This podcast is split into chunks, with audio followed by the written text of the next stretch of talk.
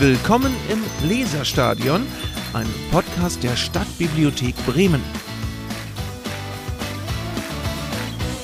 Herzlich willkommen im Leserstadion, eine neue Folge im Podcast der Stadtbibliothek. Ähm, ich bin hier, ich bin Jörg und wer ist noch da? Ich bin auch hier, ich bin Feli. Hi Feli.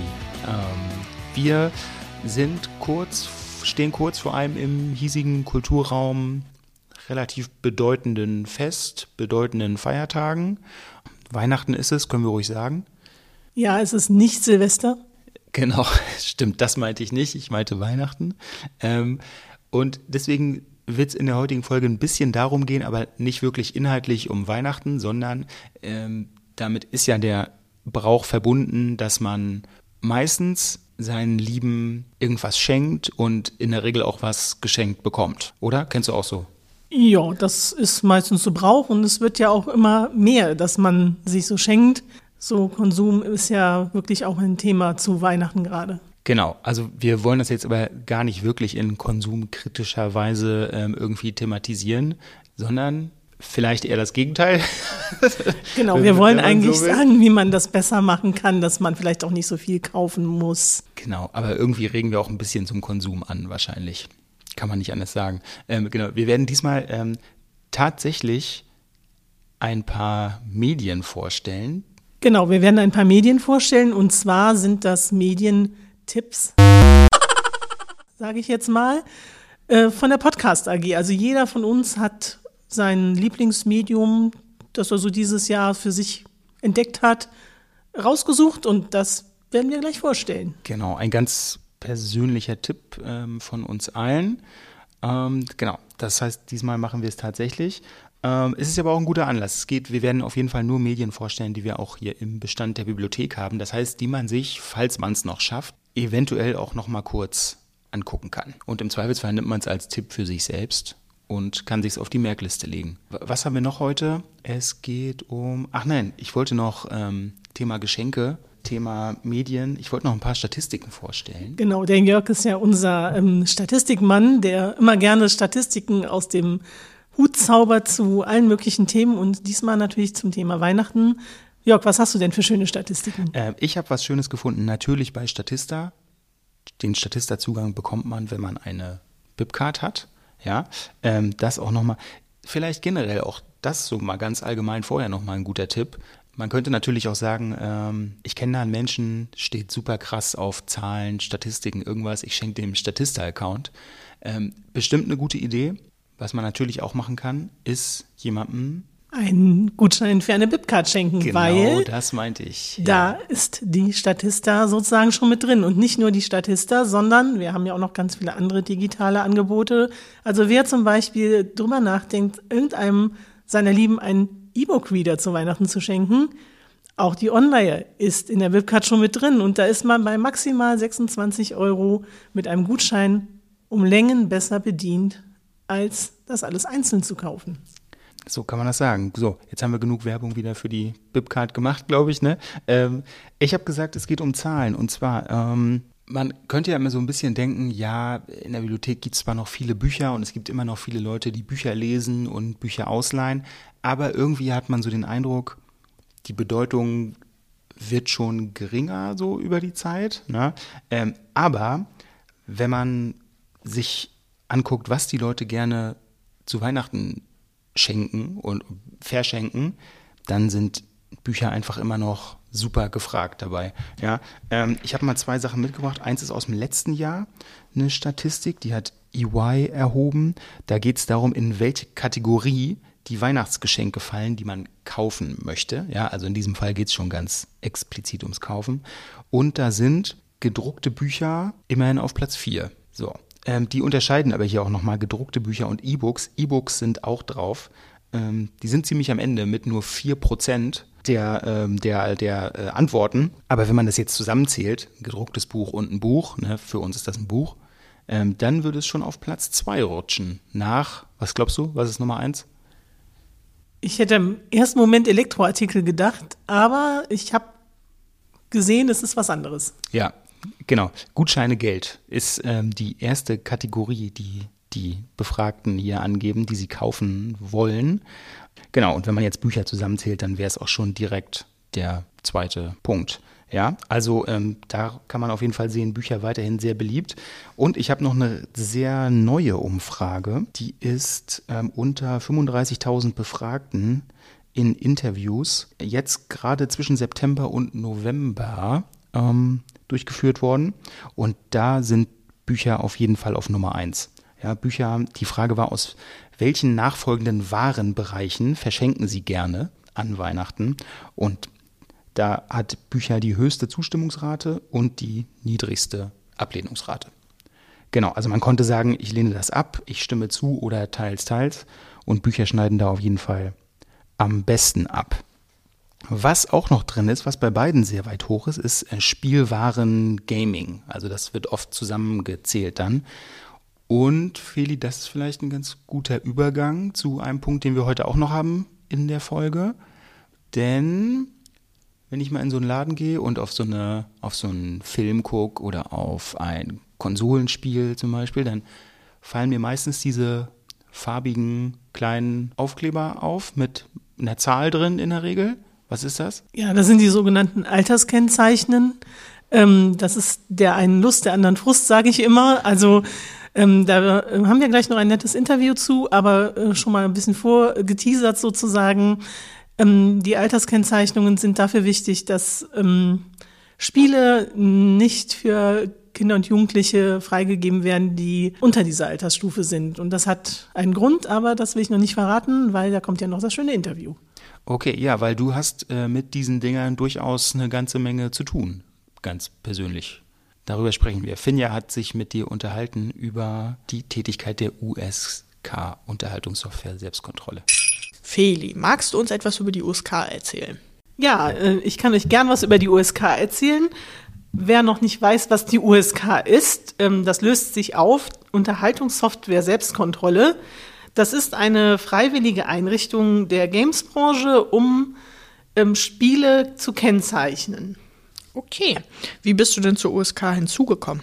Ja, ähm, die USK setzt sich zusammen, beziehungsweise das Prüfgremium der USK setzt sich zusammen aus Menschen, die in, ich nenne das mal, spieleaffinen Bereichen arbeiten oder in jugendaffinen Bereichen arbeiten, also Bibliotheken, kirchliche Träger, Jugendfreizeitheime, Jugendmedienschutz. Genau, also das sind sehr unterschiedliche Leute und äh, jedes Bundesland muss für diese Prüfgremien halt Jugendschutz-Sachverständige stellen. Je nachdem, wie groß das Bundesland ist, halt mehr oder weniger. Und ähm, da sucht der Landesdatenschutzbeauftragte oder die Landesdatenschutzbeauftragte spricht halt Leute an, die sie geeignet hält. Und ähm, bei uns war das halt, als wir angefangen haben mit Computerspielen, wurden wir halt gefragt und ich habe den Zuschlag bekommen sozusagen. Sehr cool. Und warum ist es wichtig, dass es die USK gibt? Also ähm, es gibt ja immer wieder so Diskussionen, auch hier in der Bibliothek, ähm, warum darf mein Kind solche Sachen nicht ausleihen oder mein Kind ist zwar erst zehn, aber ich will trotzdem, dass der den Film ab zwölf gucken darf. Ähm, die USK ist sozusagen dafür zuständig, dass ähm, Spiele nach Kriterien geprüft werden und zwar nicht nach pädagogischen Kriterien. Also wenn da zwölf draufsteht, heißt das nicht, dass das pädagogisch sinnvoll für Zwölfjährige ist, sondern es geht um den Jugendschutz. Also darum, dass da keine Inhalte drin sind, die, ich bleibe jetzt mal bei zwölf, die Jugendliche unter zwölf gefährden. Das heißt ähm, zum Beispiel Gewaltdarstellungen, ähm, Drogen, ähm, Alkohol, auch Kriegsszenarien zum Beispiel oder ja, sexualisierte Darstellungen. Das sind alles so Sachen, äh, die geprüft werden und dann wird eben danach entschieden, ist dieses Spiel für diese Altersgruppe geeignet, ja oder nein. Und ich meine, du hattest ja schon gerade darauf angesprochen, wie verbindlich ist die USK-Kennzeichnung, wie äh, zum Beispiel ne, für Nutzende in Bibliotheken? Also die ähm, Kennzeichnungen sind verbindlich, also gesetzlich verbindlich. Ähm, natürlich in erster Linie für den Handel. Also im Handel dürfen keine Spiele an Menschen verkauft werden, die nicht die Altersfreigabe haben. Also ich kann als Zwölfjähriger, ich sag jetzt mal nicht Call of Duty kaufen, weil das ab 18 ist. Für uns als Bibliothek bedeutet das auch, dass wir das halt in unseren Ausleihbeschränkungen drin haben. Das heißt zum Beispiel, ein Zehnjähriger könnte halt auch nicht Call of Duty ausleihen. Was aber natürlich ähm, geht, ist, dass die Eltern dieses Spiel für ihr Kind ausleihen, weil wir greifen halt nicht in die Erziehung der Eltern ein. Wenn die Eltern sagen, ich glaube, dass mein Kind das schon kann oder dass das für mein Kind okay ist, haben die Eltern sozusagen dann die Verpflichtung zu Hause. Also die können natürlich dann auch, also bestes Beispiel ist sowas wie Pippi Langstrumpf jetzt als Film zum Beispiel, hat eine 6. Wenn meine Nachbarin sagt, mein Kind kann das auch mit 5 schon gucken, völlig in Ordnung, geht halt nur nicht mit der Kinderkarte, aber als Erwachsener kann ich das ausleihen und das natürlich mit meinem Kind gucken. Oder Harry Potter war mal so ein Beispiel, als das im Kino lief, die waren fast alle ab 12 und da gab es halt auch dieses, wenn die Eltern mitgehen, können auch schon jüngere Kinder in diesen Film. Das ist dann die Entscheidung der Eltern. Und was bekommt alles eine USK-Kennung? Du hattest schon gesagt, Spiele bekommen eine. Sonst noch irgendwas? Genau, also die klassische Scheibe, also das klassische Spiel, das man im Handel kaufen kann, bekommt halt eine Kennzeichnung. Ähm, das ist wie bei der FSK, die das Ganze für Filme macht, machen wir die Alterskennzeichnung für ähm, Spiele. Es gibt zusätzlich ähm, inzwischen auch noch für Online-Spiele und Apps, die werden auch gekennzeichnet. Ähm, da gibt es aber ein eigenes Verfahren und zwar nennt sich das IAC. Ähm, das ist relativ neu und das ist ein, eine Kennzeichnung, die die Spielehersteller auch selber machen können. Die ist halt international. Und da gibt es dann eben auch ähm, so Bewertungen, was in diesem Spiel halt drin ist oder was in der App halt drin ist. Ganz wichtig zum Beispiel In-App-Käufe, dass man halt da Geld ausgeben kann. Oder es gab vor kurzem mal so eine Diskussion über diese Lootboxen, also diese Kisten, die man in Spielen halt öffnen kann gegen Geld, wo dann halt Gegenstände drin sind. Und das wird dann halt alles über diese Online-Kennung abgefragt. Also kann man auch im App Store, haben bestimmt schon Eltern oder auch normale Menschen gesehen. Ähm, da sind dann auch, sieht auch aus wie USK-Kennzeichen. Die werden aber automatisiert quasi vorgegeben. Wie kommt es zu einer Altersfreigabe? Also ähm, das Prozedere ist so, die Spielehersteller reichen die Spiele bei der USK ein.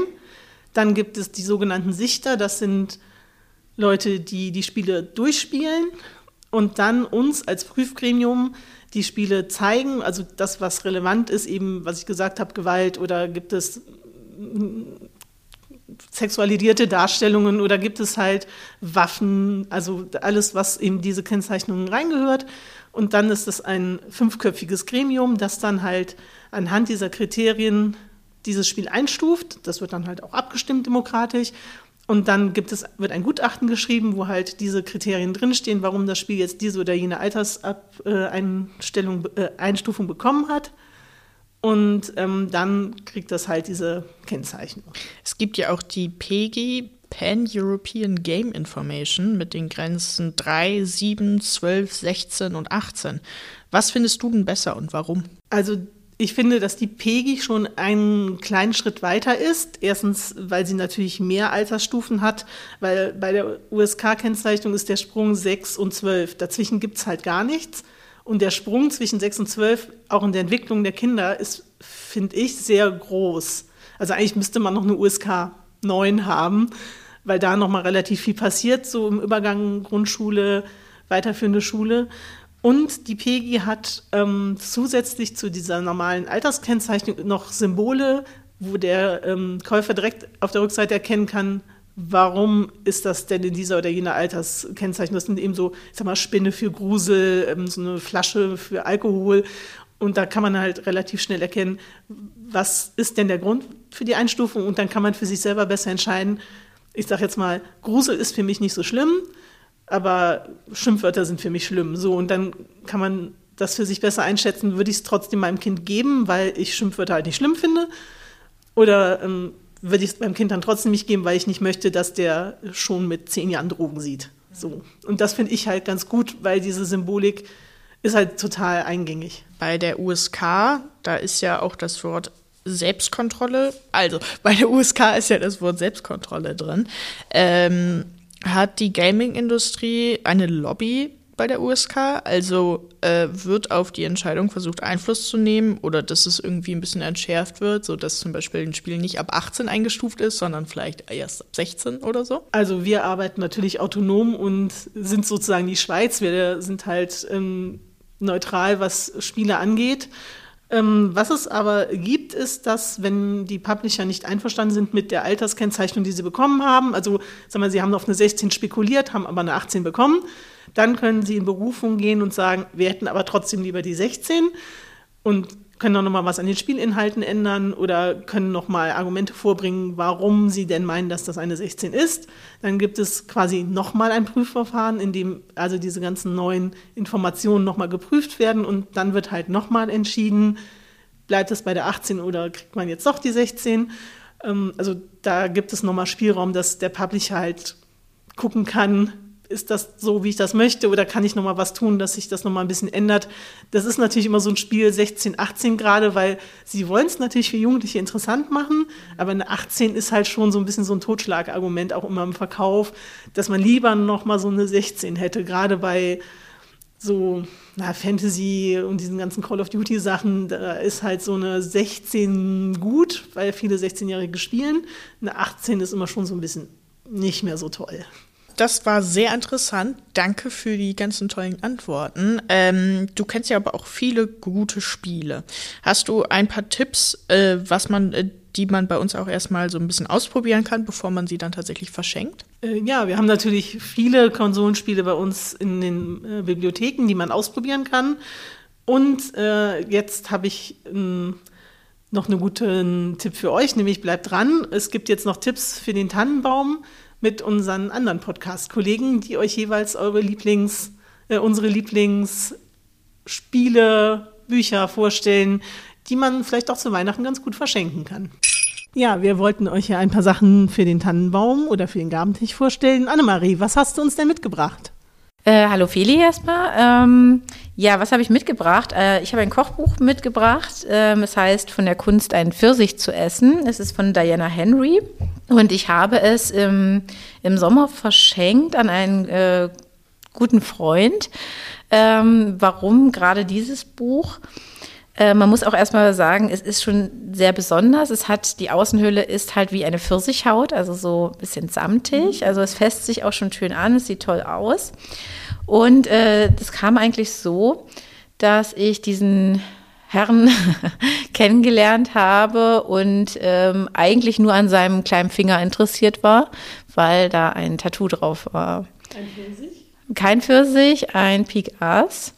Und mir fiel denn auf, dass äh, der Alex immer sehr, sehr fixiert auf Pfirsiche war. Also er aß ständig Pfirsiche und fummelte dann mit diesem tätowierten Finger irgendwie den Kern raus und es matschte und flatschte und ähm, äh, es war eine helle Freude auf jeden Fall für ihn.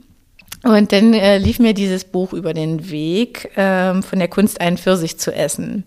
Und ich musste einfach sofort an ihn denken und an seine Pfirsichbesessenheit und habe ihm dann auch geschrieben, äh, ein besonderes Rezept darin ist weiße Pfirsiche in gekühlten Moscato. Und immer, wenn wir uns jetzt sehen, dann geben wir uns das natürlich auch. Mm, weiße Pfirsiche in Moscato. Mm. Ja, es sind auch noch andere tolle äh, Rezepte drin, auch Reiseberichte. Das heißt, ähm, die Diana Henry, die reist durch die Welt, sammelt Rezepte und natürlich auch den Reisegeschichten. Also es ist auch wirklich äh, so zum Lesen schön und nicht nur zum Kochen. Feli, was hast denn du mitgebracht? Ich habe gehört, dass du auch im Kochbereich unterwegs bist, aber auf eine ganz andere Art. Ja, genau, ein bisschen auf die andere Art. Ähm, ich habe zwei Konsolenspiele mitgebracht, womit sich äh, das eine auch mit Kochen beschäftigt, nämlich das Spiel Overcooked das ist jetzt schon die zweite Ausgabe von Overcooked. Kennen vielleicht schon einige. Es ist ein Spiel, wo man versuchen muss, auf Zeit und mit ganz vielen Hindernissen ähm, Rezepte abzuarbeiten. Da kann man Sushi machen, Burritos, alles Mögliche. Und man kann das auch mit ganz vielen Leuten zusammenspielen. Das heißt, es ist auch ein Partyspiel für Silvester oder für Weihnachten. Und dann muss man natürlich gegenseitig sich helfen. Jeder hat eine Station, muss einen Teil des Rezeptes kochen. Es geht alles auf Zeit und man muss an verschiedenen Arbeitsstationen arbeiten. Dann kommen natürlich immer noch mal Leute, die einem was klauen von dem Essen oder ähm, dann kommen irgendwelche Rattenmonster, die ähm, dich behindern, an den Kochtopf zu kommen und so weiter und so weiter. Es ist also sehr hektisch, macht aber auch unheimlich viel Spaß. Ist also wirklich das ideale Spiel vielleicht für Silvester, wenn man zusammen kocht. Und kann man auch super mit Kindern spielen, weil da geht es halt nicht um Wissen, sondern einfach um den Spaß am Kochen. Hört sich eigentlich schon fast nach dem ganz normalen Weihnachtsstress an. Ne? Also die Gefährdung des Essens, äh, ganz viel Stress, ganz schnell machen. Irgendwie kenne ich das so ein bisschen. Ja, das klingt so ein bisschen wie ähm, alle kommen zum Essen und man muss alles fertig kriegen oder so wie das perfekte Dinner. Man muss zur rechten Zeit alles auf dem Tisch haben. Also ich glaube, ähm, Leute, die gerne kochen, haben Vorteile. Aber wie gesagt, es geht eigentlich um den Spaß. Also man muss ja nicht immer die klassischen Mario-Spiele spielen, sondern man kann ja auch mal ein anderes Partyspiel spielen.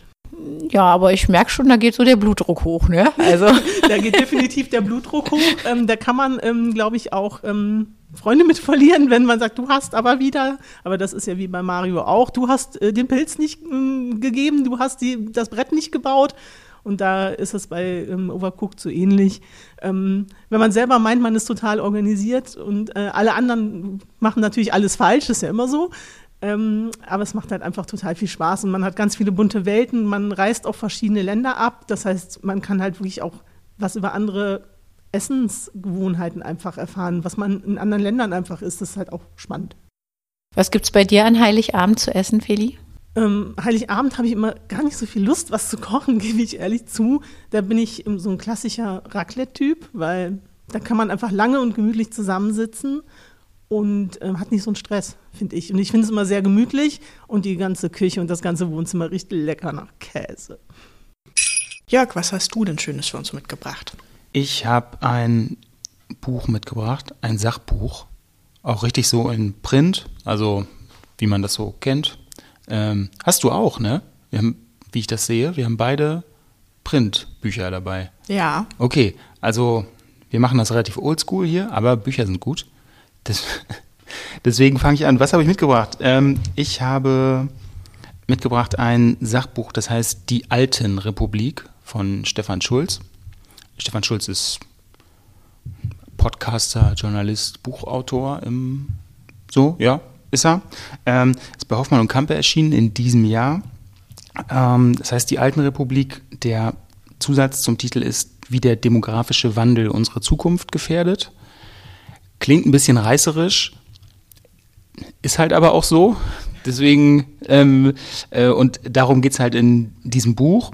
Ähm, generell ist so Demografie, Alter ist so ein, äh, ist so ein Thema, was in, ähm, so in der deutschen Öffentlichkeit, würde ich sagen, so ein bisschen, also nicht wirklich gerne thematisiert wird. Ähm, aber die Lage ist krass so. Also Deutschland ist das zweitälteste Land der Welt nach Japan im Durchschnitt der, des Bevölkerungsaltersdurchschnitt, genau. Ähm, und jetzt die nächsten, sag ich mal so zehn Jahre sind besonders schwierig, weil die Babyboomer-Jahrgänge alle in Rente gehen. Ähm, das sind die Jahrgänge 1958 bis 1971. Davor und danach gab es keine Geburtenjahrgänge, die ähnlich stark waren wie in diesem Zeitraum. Ähm, deswegen kommt da einfach sehr viele Leute, die aus dem Erwerbsleben rausfallen und es kommt halt nicht annähernd so viel nach. Und da ja das Rentensystem so eine, eine Umlage ist, ähm, eigentlich ist, ähm, ja, stellt das das Land vor, also rechnerisch schon vor ziemliche Schwierigkeiten. Und ähm, in, es geht in dem Buch aber nicht nur darum, also so Rente und Geld, das ist das eine. Ähm, es geht aber noch um viel mehr, weil ähm, die Leute, die dann in Rente gehen und die alt sind, die sind ja da und die wollen noch irgendwas Schönes machen mit ihrem Leben. Und ähm, darum geht's auch. Also das ist so ein bisschen, ähm, es hat, glaube ich, es hat nicht mal 200 Seiten und es ist eigentlich ein ziemlicher Ritt. Es ist auch ziemlich dicht, so an Informationen, an Zahlen. Ähm, trotzdem sind die Kapitel immer ganz, also ziemlich klein aufgegliedert. So, man kann es immer schön so schrittweise, kapitelweise abhaken. Und ähm, genau, es geht also zum einen um Geld, es geht aber auch um, es ist nicht so wirklich ein Generationenkonflikt, sondern es geht also relativ sachlich eigentlich darum, wie ähm, man jetzt mit dieser Situation umgehen könnte. Ähm, äh, es geht um äh, Hormone dabei, zum Beispiel ähm, Oxytocin ist anscheinend ein sehr wichtiges menschliches Hormon. Äh, ja, auch so genau. Es ist noch was anderes als Dopamin, aber ähm, genau. Ich will ja auch nicht das ganze Buch jetzt ähm, rezitieren. ähm, genau. Ähm, darum geht's und ähm, genau, vielleicht so ein bisschen ähm, ein Ausblick oder was, was häufig verwendet wird in dem Buch, ist ähm, dieser Begriff von, der, von dem Rentenalter als quasi Urlaub für den Rest deines Lebens. Und so, das ist eine Perspektive, die man einnehmen kann und die muss halt irgendwie organisiert werden. Und ähm, darum geht es in diesem Buch. Ähm, genau, und ich finde das eine, ähm, ich finde es einen guten Beitrag ähm, zur, also um sich überhaupt über dieses Thema Demografie Gedanken zu machen. Und das ist halt eigentlich ein ziemlich dringendes Thema sei, ist und sein müsste. Ähm, aber ja, wenig behandelt wird bisher noch. Genau. So, es ist jetzt natürlich kein Kinderbuch, kein Jugendbuch. Mm, man muss, man muss Sachbücher schon ähm, lesen wollen, ne? So, also wenn ich jetzt, wenn ich jetzt irgendeinen Schmöker unter äh, so Weihnachten in der Weihnachtszeit äh, unter meiner Decke auf dem Sofa lesen will, dann ist halt die Frage, ob das dafür so in Frage kommt. Ähm, ich würde sagen ja, ähm, aber das muss natürlich dann jeder selbst entscheiden. Genau, äh, aber es liest sich gut weg, auf jeden Fall. Ähm, also jeder, der sich irgendwie mal mit dem Thema beschäftigen will, kann da, kann da einfach gut mit starten. Genau. Ähm, das steht bei uns in der Bibliothek in der Soziologie, SOZ 663 SCH für Schulz ist die Signatur. Genau, ich glaube, wir haben das aktuell zweimal im Bibliotheksbestand. Genau, bin ich mir aber gerade nicht sicher. Also mindestens einmal, du hast es ja gerade in deiner Hand. Ich habe es hier in der Hand, genau. Ähm, einmal haben wir es auf jeden Fall.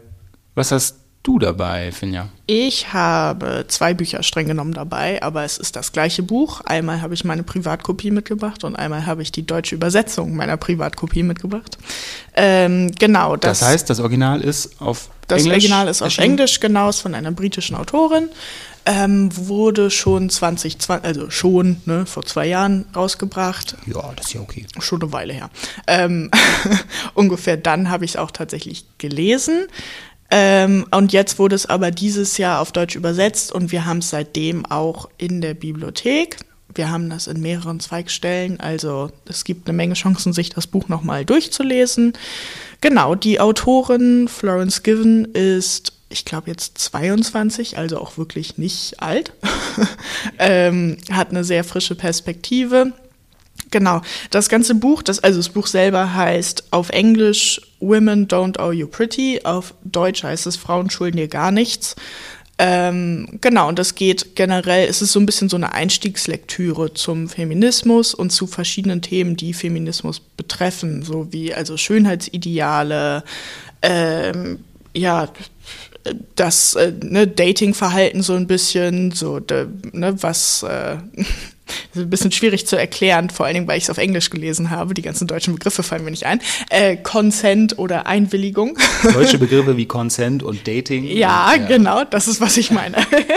genau. Ähm, nein, aber es ist so ein bisschen so ein, ein Blick äh, auf die Gesellschaft, aus dem, äh, ne, aus, mit den Lebenserfahrungen auch von einer jungen queeren Frau. Äh, Florence Given ist nämlich auch selber bisexuell. Ähm, das heißt, sie deckt einige Bereiche ab, denkt aber, hat auch eine Privilegien-Checklist zum Beispiel da drin. Das heißt dann, ne, stößt auch auf Pretty Privilege und äh, ja, jetzt wieder auf Deutsch, ne? Ähm, ja.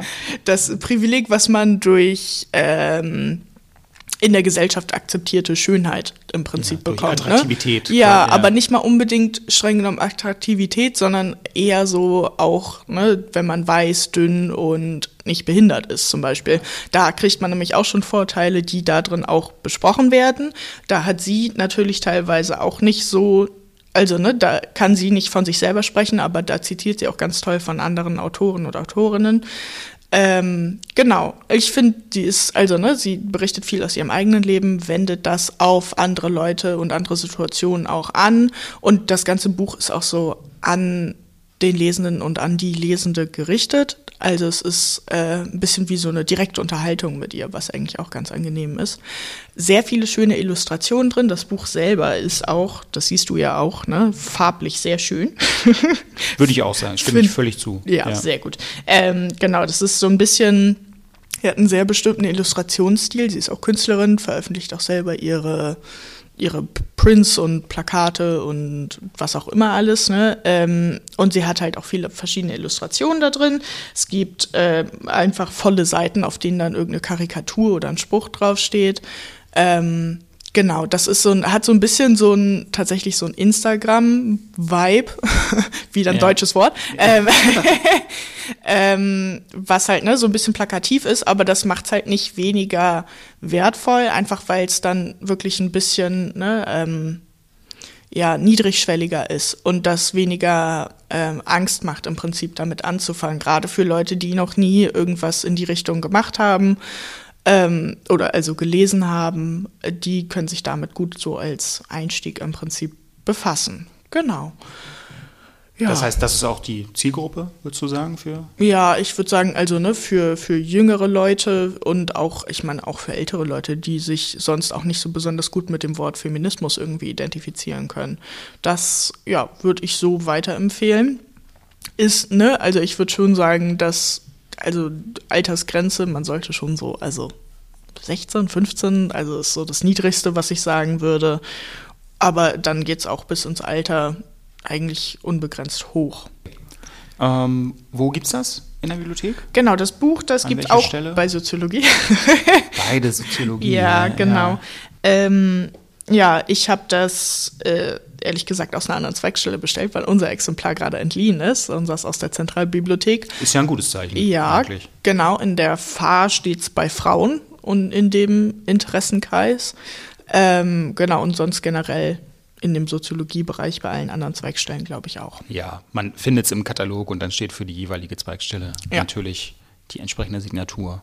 Genau. Okay, ähm, so allzu umfangreich ist es auch nicht, ne? Also das kriegt man schon ja, also. Kriegt man schon gut weg, oder? Ich, mit Glossar sind es 277 Seiten. Ja, und dann auch viele Illustrationen. Viele Illustrationen, viel bunt. Also, ne, es ist. Ja, es dauert schon ein bisschen länger, das zu lesen, als ne, manche andere Bücher, aber das sind halt auch nur so. Ähm, ich hatte online gelesen, dass jemand gesagt hat, dass sie es in drei Stunden durchgelesen hat ich würde sagen, das kommt ungefähr ganz gut hin. Ja. Aber Frage ist, ob man es auch an einem Stück lesen will. Ne? Das kommt ja immer noch alles. Ja, dazu. was man für ein Lesetyp ist, ja. ja kann, kann, sehr variieren. Ja. ja. Dann haben wir es, oder? Ja, dann äh, geben wir unsere Gaben jetzt hier an euch weiter. ähm, und wir hoffen, dass ihr was damit anfangen konntet. Genau. Entweder verschenken oder vielleicht ist es auch einfach für einen selbst interessant und man schenkt es sich selber. Oder leiht sich halt aus. Geschenke an sich selber sind ja auch Geschenke. Das, ne? Genau, cool. Ja, hier kommen wieder unsere Veranstaltungstipps für den Dezember. Wenn man noch Zeit hat zwischen Geschenkekauf, äh, Truthahn, Adventkalender, dann bieten wir noch einige schöne Sachen im Dezember an, die man bei uns machen kann. Am 7. Dezember geht es bei uns los mit Handlettering. Das ist sozusagen Schönschreiben, würde ich sagen. Und da bietet euch Johanna Janssen an, schöne Weihnachtspostkarten zu gestalten, ähm, zu verzieren und eben diese schönen Weihnachtskarten dann auch zu verschicken. Das gibt zwei Termine. Der eine ist von 14 bis 16 Uhr und der andere von 17 bis 19 Uhr. Und man kann sich noch anmelden, es gibt noch freie Plätze. Einen Tag später findet wieder unsere Spielzeit statt, ein relativ neues Angebot hier in der Zentralbibliothek. Brettspiele ausprobieren, gemeinsam spielen und genau, das ist ein offenes Angebot, Eintritt frei, ohne Anmeldung. Man kann einfach dazukommen, immer im zweiten Obergeschoss der Zentralbibliothek. Es findet jeden zweiten Donnerstag im Monat statt. Das heißt, ähm, in dem Fall ist das der 8. Dezember. Um, genau, hast du die Zeit noch gerade? Ich habe sie vergessen. 15 bis 17 Uhr. 15 bis 17 Uhr, Dankeschön. Ja, und ähm, ein weiteres Angebot, das kennen vielleicht schon einige, das sind unsere Wörterwelten.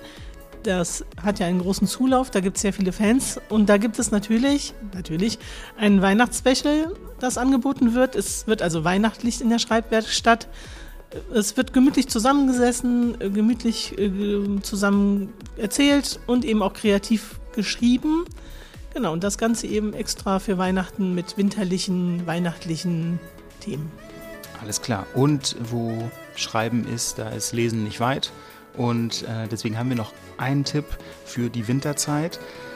Also jetzt nicht nur für Weihnachten, sondern ein bisschen darüber hinaus. Die, wir bieten wieder eine Lese-Challenge an, diesmal die Winterlese-Challenge. Wer also noch eine Lese-, eine literarische Herausforderung für die dunklere Jahreszeit sucht, der kann sich auf unsere Lese-Challenges einlassen. 15 Challenges, die ähm, genau dann dazu animieren, auch mal was zu lesen, was man sonst vielleicht nicht in die Hand genommen hätte. Ich habe ein Beispiel dabei. Eine ist zum Beispiel, lesen Sie ein Buch, in dessen Titel kein E vorkommt. So, ähm, welche Challenges es noch gibt, findet man online. In den Bibliotheken liegen auch die liegen auch Flyer und die Challenge-Karten aus. Teilnahme ist, kann ganz analog per Karte erfolgen oder auch online über die Website stabi-hb.de. Genau, da wünschen wir auch viel Inspiration und man kann auch was gewinnen. Preise gibt es auch. E-Reader, glaube ich, kann man zum Beispiel gewinnen dabei. Ja, genau. Wenn das nichts ist, dann wissen wir auch nicht. Genau, dann wissen wir es auch nicht. Und wie gesagt, es ist immer schön, wenn man auch mal neue Bücher entdeckt. Und es gibt auch die Möglichkeit, auf den Challenge-Karten eine kleine Rezension zu schreiben, also zu sagen, was einem an dem Buch gefallen hat. Das ist für uns auch immer schön zu wissen, was ist denn das Tolle an dem Buch gewesen? Warum habe ich mir gerade die Challenge ausgesucht und was war wirklich an dem Buch toll? Ähm, Feli, haben wir wieder eine Folge geschafft. Genau. Sozusagen. genau, falls wir uns nicht noch live in der Bibliothek sehen, unsere Gesichter ähm, kennt man ja vielleicht schon, dann einen, einen guten Rutsch ins neue Jahr. Das auch, auf jeden Fall, genau. Schöne Feiertage, was auch immer man macht, äh, mit wem man es verbringt. Es ist ja doch immer eine recht besondere Zeit im Jahr hier. Okay, bis dann. Ciao. Tschüss. Bis zum nächsten Mal im Leserstadion. Wir freuen uns über Lob und Kritik per E-Mail an podcast.stabi-hb.de.